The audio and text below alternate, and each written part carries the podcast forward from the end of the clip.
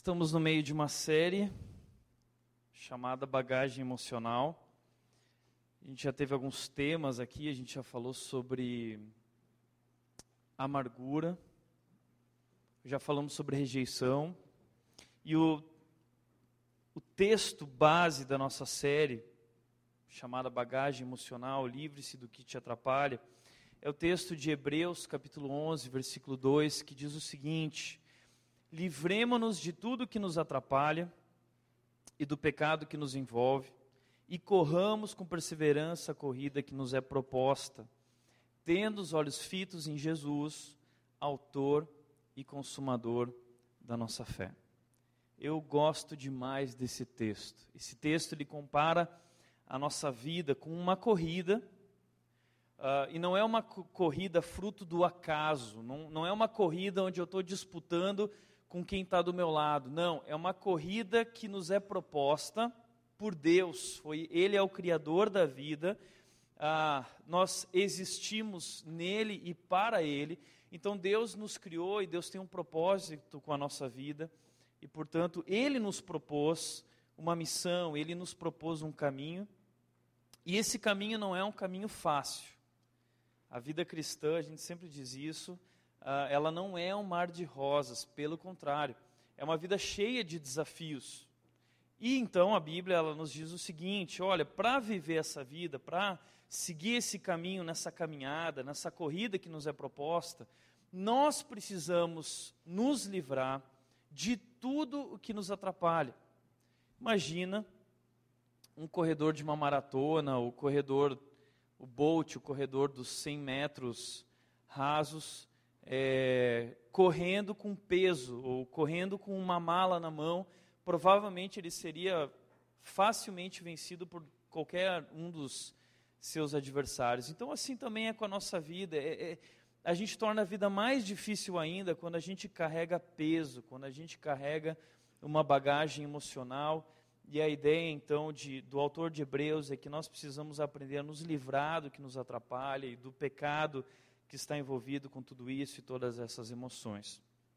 E a nossa proposta com essa série é olhar um pouco para dentro de nós.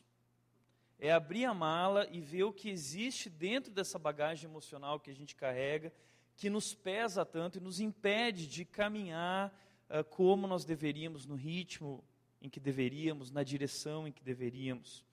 Uh, e eu tenho dito que na nossa cultura ocidental, nós não temos esse costume de olhar para dentro.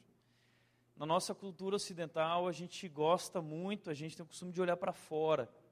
A gente costuma culpar as coisas de fora, as coisas exteriores, ah, daquilo que acontece na nossa vida. Ao contrário, a cultura oriental, eles têm mais essa, essa prática de olhar para dentro de si, da meditação, de refletir, de pensar quais são as raízes uh, uh, das nossas emoções, as raízes uh, daquilo que vivemos e fazemos. Então a gente está tentando quebrar um pouco com esse materialismo da cultura ocidental, dessa negação da cultura ocidental, tentando encontrar um culpado, essa cultura Homer Simpson. Né? O Homer Simpson sempre, sempre diz o seguinte: a culpa é minha e eu coloco ela em quem eu quiser. Então a gente costuma fazer isso. Algo está errado em nós, ou alguma coisa está errada na nossa vida, e a gente procura um bode expiatório, a gente encontra uma desculpa para dizer: ah, não, o problema é o meu marido, meu problema é a minha esposa, são os meus filhos desobedientes, ou é o meu chefe durão, complicado, é o meu salário que não é aquilo que eu deveria receber de fato, não sou valorizado, ou é minha professora, enfim, a gente inventa encontra mil desculpas, quando na verdade a Bíblia aponta dizendo que o problema não está nas coisas de fora, mas está dentro de nós. E nós precisamos aprender a olhar para dentro de nós e nos livrar, nos abandonar, largar esse peso, essa bagagem que nos atrapalha, que, que, que é causada, motivada pelo pecado, e então poder correr com perseverança a corrida que nos é proposta, tendo os olhos fitos em Jesus, aquele que é o autor e o consumador da nossa fé. Então a gente já falou aqui sobre rejeição, Falamos semana passada sobre amargura. Se você não esteve aqui, você pode ouvir as mensagens da rede agora em áudio através do SoundCloud, um site na internet, mas as mensagens são postadas no Facebook.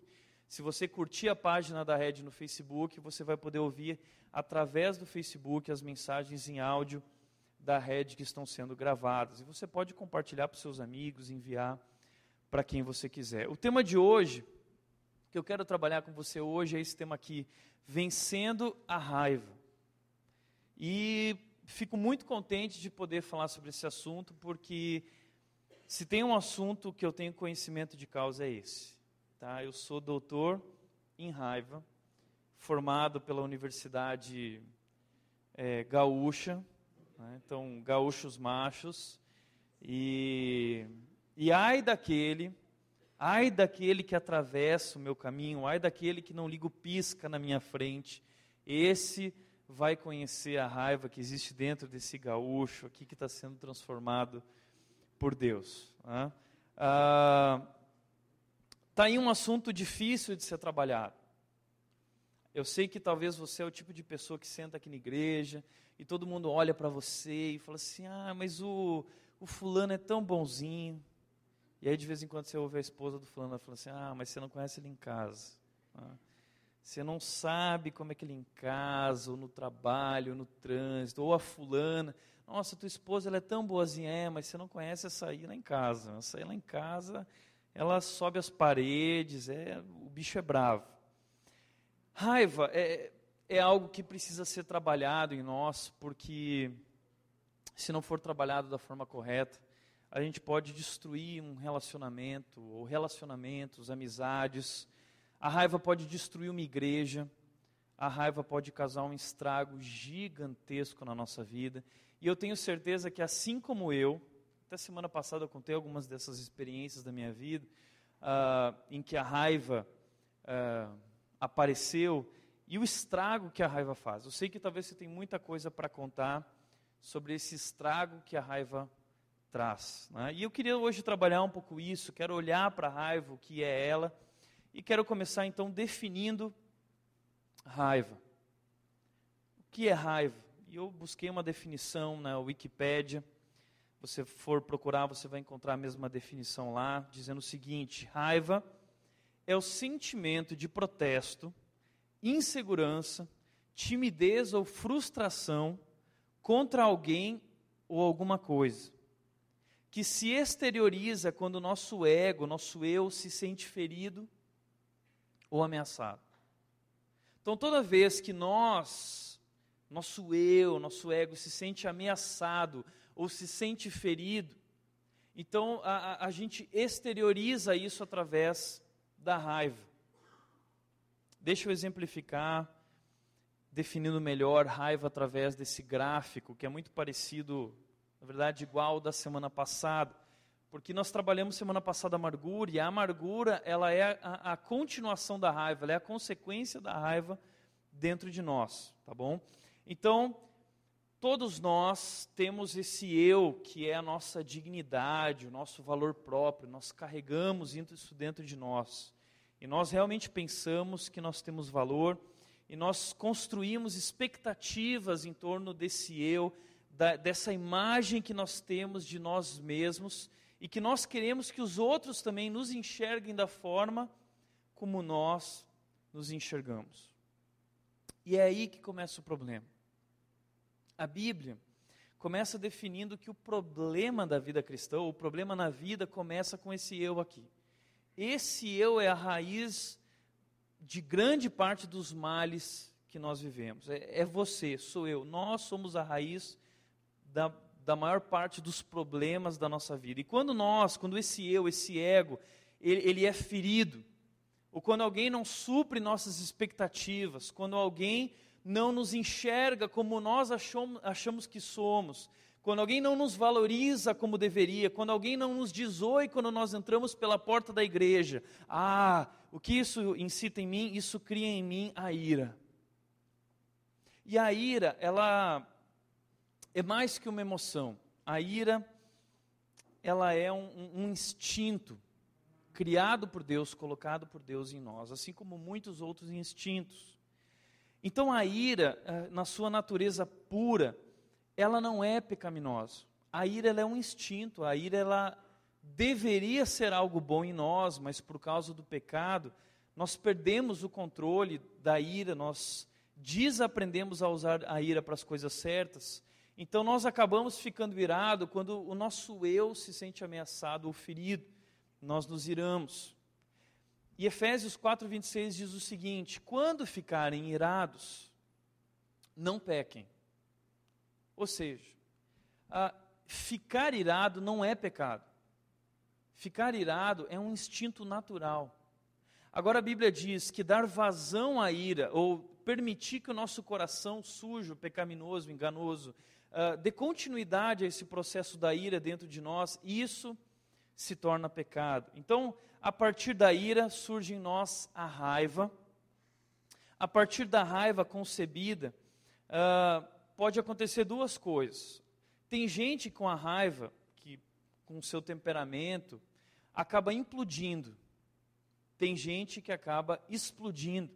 Então são duas formas de lidar com a raiva. Tem gente que implode, que não exterioriza a raiva que está sentindo. Pelo contrário, ela guarda aquilo dentro de si. E quando guarda, isso é uma das piores coisas que tem, porque essa implosão se torna ressentimento, que se transforma em rancor e amargura. E a gente viu na semana passada que a amargura é um veneno. Amargura é como William Shakespeare dizia isso: amargura é como você tomar veneno esperando que o outro morra. Você está morrendo de raiva, ira, ódio do outro, e você quer que ele morra, mas quem está tomando veneno é você o veneno de amargura. A amargura nos destrói por dentro, a amargura nos afasta de Deus e a amargura contamina os outros. A amargura é como um câncer dentro de nós. A gente tem medo de câncer, a gente detesta ouvir notícias sobre câncer, mas a amargura é um câncer emocional dentro de nós que destrói tudo. Destrói sua família, destrói sua vida por completo. Então a gente aprendeu na semana passada como lidar com a amargura e resumindo, a gente descobriu que a amargura ela é curada através do amor de Deus. Amar cura. Se você quiser ouvir mais a respeito disso, procura a mensagem da, da semana passada no Facebook uh, ou lá na internet, tá bom? Agora, existe uma outra forma de lidar com a raiva que é explodindo. E é essa raiva que eu quero trabalhar hoje, essa raiva uh, uh, que nos leva a, a ações que nós nos arrependemos depois, tá bom? E essa explosão, muitas vezes, ela cria, ela gera violência. Nem sempre uma violência física, mas muitas vezes uma violência verbal, um comportamento agressivo. Ah, mas ela tem diversas origens, tá legal? Deixa eu mostrar algumas origens desse, dessa raiva dentro de nós. Uma delas é o desejo de vingança. Quando alguém faz algo ruim contra nós, então isso desperta em nós a nossa ira, que nos leva à raiva e nos faz explodir e, e, querer retribuir na mesma moeda, dentro daquele lema olho por olho, dente por dente. E parece que quando você liga a televisão, a televisão te ensina a fazer exatamente isso. Ah, meu, você não pode é, deixar barato. Você tem que se posicionar. Então você vê até pais ensinando isso para os filhos. Olha, filho, se alguém vier contra você na escola, você levanta o teu braço, fecha o punho e dá um soco na cara do moleque, seja de quem for, mas não deixe que ninguém se levante contra você ou não te valorize, entendeu? E a gente vai ensinando desde criança a, a, a, os nossos filhos a retribuírem o mal com o mal. Quando a Bíblia diz que a gente tem que retribuir o mal com o bem, com o bem amontoar brasas vivas sobre a cabeça daqueles que nos, mal, nos maltratam, e nós precisamos amar, abençoar aqueles que nos amaldiçoam, e nós precisamos orar por aqueles que nos fazem mal. Então, uh, o desejo de vingança é, é um dos starts da raiva dentro de nós. A inveja é um, é um start da raiva dentro de nós também. Quando a gente vê uma pessoa que comprou um carro novo e você não tem dinheiro para comprar um carro novo, e aí você fica pensando dentro de você. Esse é um exemplo bobo, mas tem tantos outros. você fica com uma inveja e, e, e aquilo cria um sentimento de raiva contra aquela pessoa. Eu posso falar isso porque ninguém conhece. Eu lembro que lá em Vinhedo, um cidadão da igreja estava com muita raiva porque ele tinha comprado um carro novo, era um modelo recém-lançado. E ele apareceu lá na, na, na, porta da igreja, o pessoal, os manobristas, pegaram o carro e todo mundo, uau, que carro legal tal. E ele ficou cheio de raiva porque na outra semana, um, um, um outro homem da igreja que tinha visto o carro dele, foi lá e comprou um igualzinho. Ah, mas aquilo lá startou a raiva nele, e ele ficou louco. Ele disse: Poxa vida, caramba, acabei de comprar um carro novo, o cara tem que ficar me imitando. Enfim, a gente vive situações assim, muitas vezes a inveja, porque alguém consegue ter algo que nós não conseguimos ter, starta, dá, dá início a esse processo da raiva em nós. O ego, como nós vimos, uh, quando alguém uh, nos afronta, quando alguém nos ridiculariza, uh, a gente fica irado, a gente fica com raiva na tentativa de se proteger uh, e, e, se impor através de uma postura agressiva. Uh, um instinto de superioridade.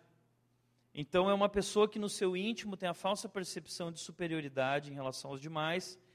Quando se vê em uma situação em que não é compreendido ou aceita como gostaria que o fosse, se utiliza da raiva como um mecanismo de evasão dos seus instintos violentos e acaba afligindo a todos que encontram-se ao seu lado.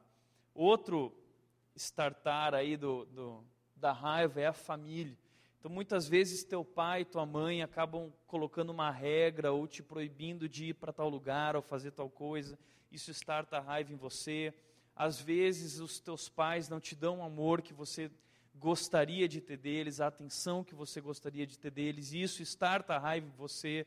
Às vezes, o seu marido, às vezes, a sua esposa não supre você nas expectativas que você cria, tudo isso vai startando a raiva em nós, e, e esse caso aqui é talvez o, o, o máximo, né, o trânsito.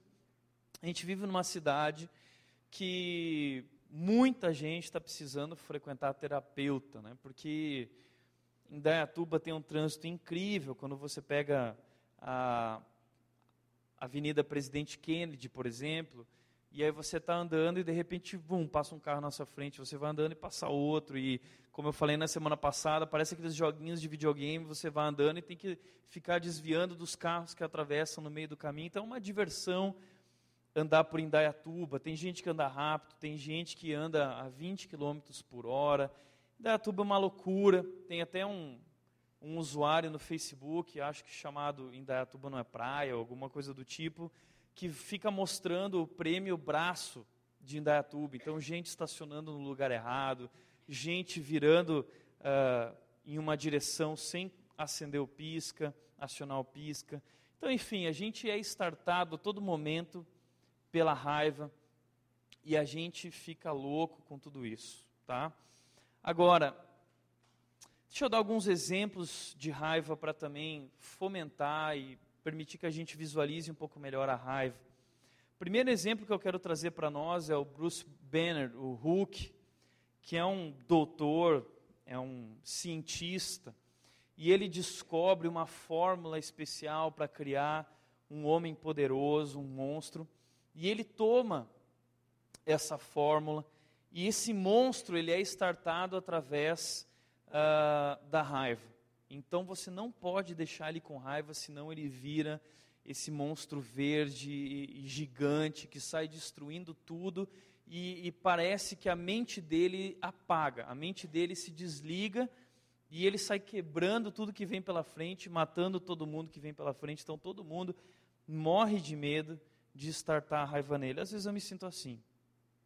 Quem me conhece bem de perto, às vezes eu vejo as pessoas com medo assim de estartar a raiva no pastor. Né? Então, uh, eu me identifico muito com o Hulk, a Nath sabe disso também. Né? Uh, eu luto, eu luto para não não vir à tona esse monstro que existe dentro de mim, que na verdade existe dentro de todos nós, de muitos de nós também. Outro exemplo é o exemplo desse homem, desse personagem chamado William Foster, no filme Um Dia de Fúria, ele é feito pelo ator Michael Douglas, esse filme. E é um filme incrível, um homem que acaba de ser demitido e ele está com um problema sério no casamento, ele não quer admitir que o casamento dele já acabou. E ele tem uma filhinha que ele ama nesse casamento, e a filhinha uh, vai embora junto com a esposa.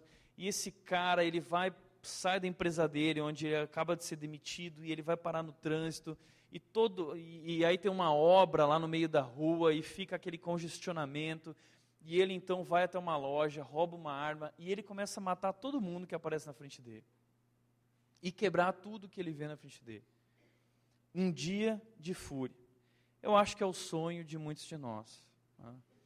Eu tenho esse sonho. Eu tenho o sonho de, de um dia de fúria, né? De você poder pegar uma arma e, sabe, poder resolver as coisas do jeito que você quiser. Fazer, ah, tá bom, meu, você quer assim, então vai ser assim.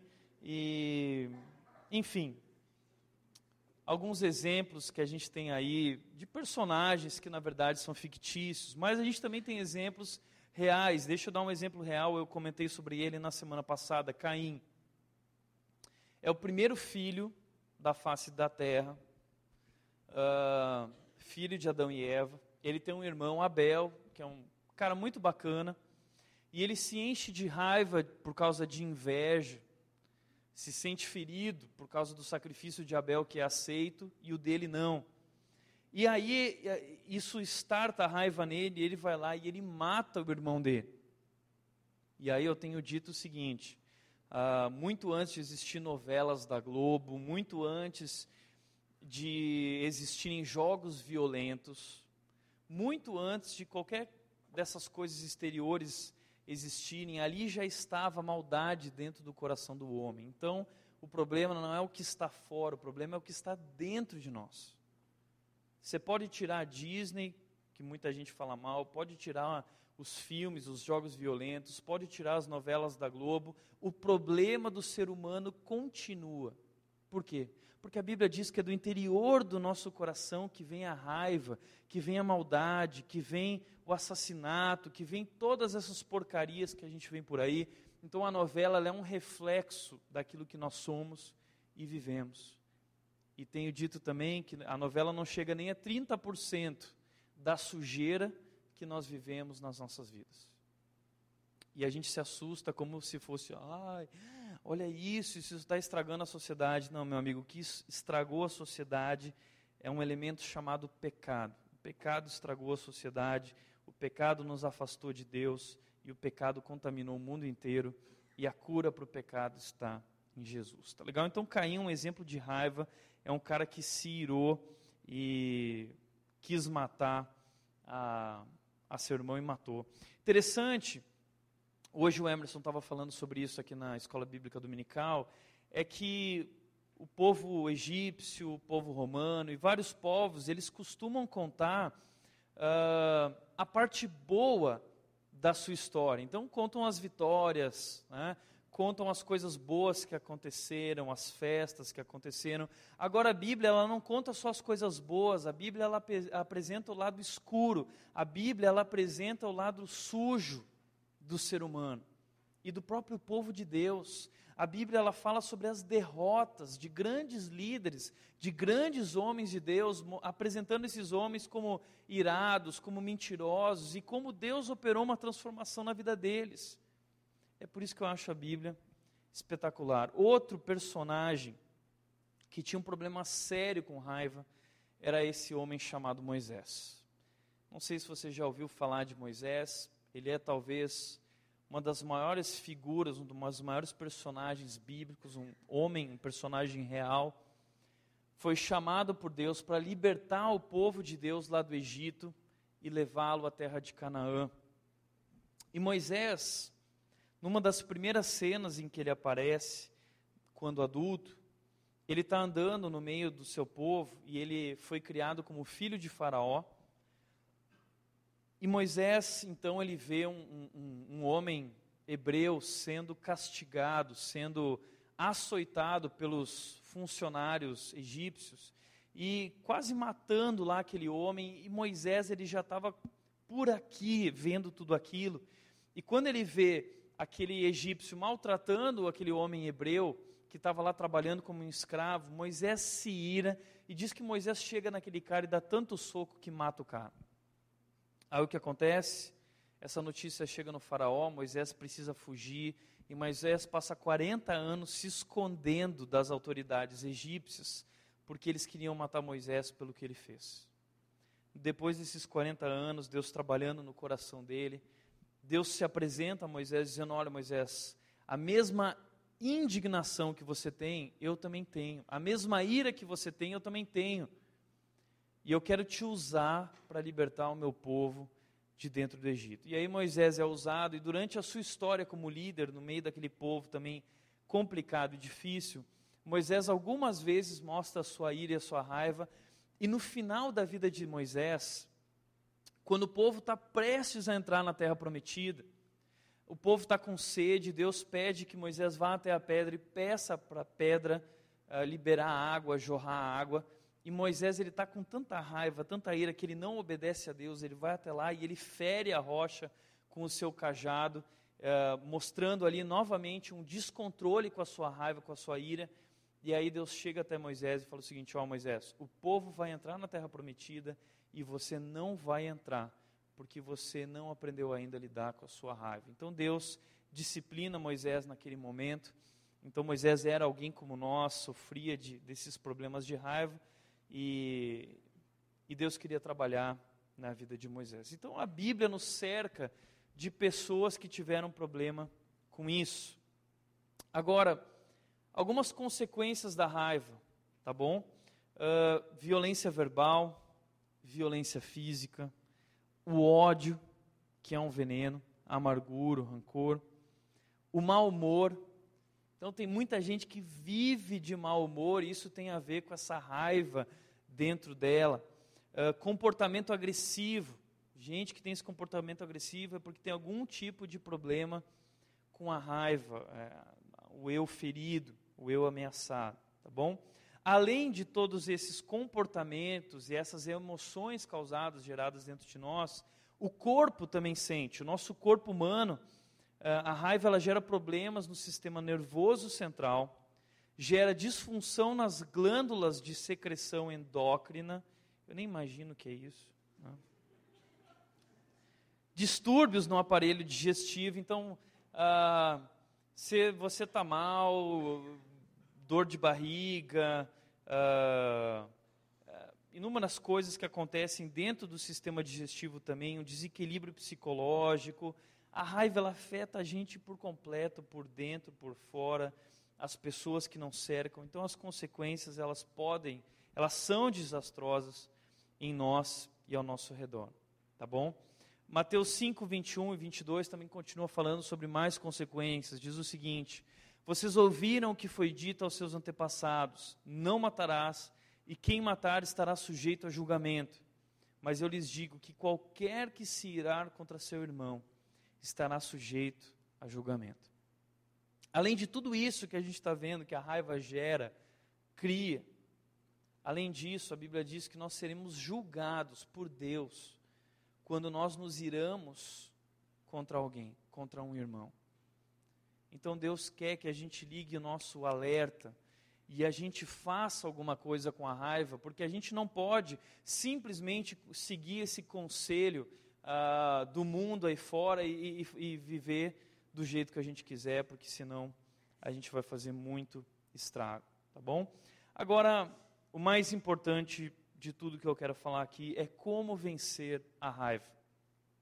Como eu uh, posso vencer a minha dificuldade com a raiva? Como você pode vencer a raiva? Tá bom? Eu quero que você entenda que Deus fica irritado também, como você fica irritado. E Deus nos deu essa capacidade de ficar irritado, mas Ele não quer que nós pequemos com essa raiva. Então, o que nós fazemos com a raiva? O que fazer com ela? E eu quero trazer para você essa mensagem do Mahatma Gandhi. Ele disse o seguinte: aprendi através da experiência amarga a suprema lição. Controlar minha ira é torná-la como calor que é convertido em energia. Nossa ira controlada pode ser convertida numa força capaz de mover o mundo. Olha que bacana isso. Nossa ira controlada pode ser convertida numa força capaz de mover o mundo. James Dobson, ele é um psicólogo, um terapeuta, um escritor, e ele diz o seguinte: casamentos bem-sucedidos não são aqueles casamentos em que a raiva ou o conflito não existe, mas sim casamentos bem-sucedidos são onde eles aprenderam a gerenciar a sua raiva. Quando a raiva é gerenciada, ela produz, produz grandes casamentos. Então veja bem, a raiva ela pode ser usada para o bem. A raiva ela, pode ser convertida como, como a, a, energia que é convertida em algo bom. Tá bom? Uh, igrejas, equipes, elas podem aprender a gerir a raiva, atletas podem aprender a gerir a raiva, de forma a usar, usar isso uh, para algo bom. E isso pode criar em nós também aí um tremendo potencial. Então a raiva, é, não tem como curar a raiva, tá, gente? A raiva é um instinto. A amargura tem cura, a rejeição tem cura, a ansiedade tem cura, a depressão tem cura, a raiva, de tudo aquilo que nós estamos falando de bagagem emocional, a raiva, ela não tem cura, tá legal? Eu esqueci de abrir a nossa maletinha aqui, me perdoem. Então, o nosso tema de hoje aqui não posso esquecer disso aqui, né? Olha que bacana. A raiva, ela não tem cura, tá legal? Uh, então deixa eu falar como que a gente pode trabalhar com a raiva. Sete maneiras de lidar com a raiva. Não tem cura, mas você precisa aprender a geri-la, a administrá-la.